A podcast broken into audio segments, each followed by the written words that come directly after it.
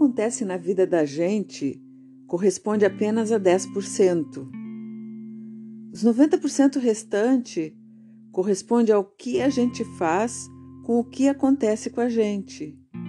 Olha só um exemplo.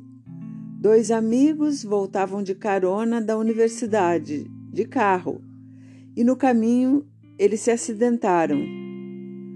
Os dois tiveram apenas escoriações leves. Mas como reagiu cada um deles ao acidente? Olha só a diferença. Um comemorou o ocorrido, disse: Puxa, que bom! Não aconteceu nada praticamente comigo. Eu fui abençoado, estou salvo. Enquanto outro amigo disse: Puxa, que azar! Tinha que acontecer esse acidente comigo. Isso só acontece comigo. Ficou traumatizado e com medo de andar de carro. Para ele, pegar carona de novo nem pensar. Então, o mesmo fato, duas interpretações diferentes. É como aquele fato que acontece quando colocamos um copo com metade de água.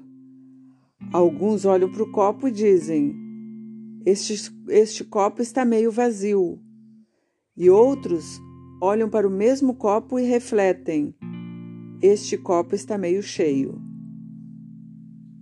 Então, qual a interpretação que você está dando para a sua vida diante dos fatos que estão ocorrendo?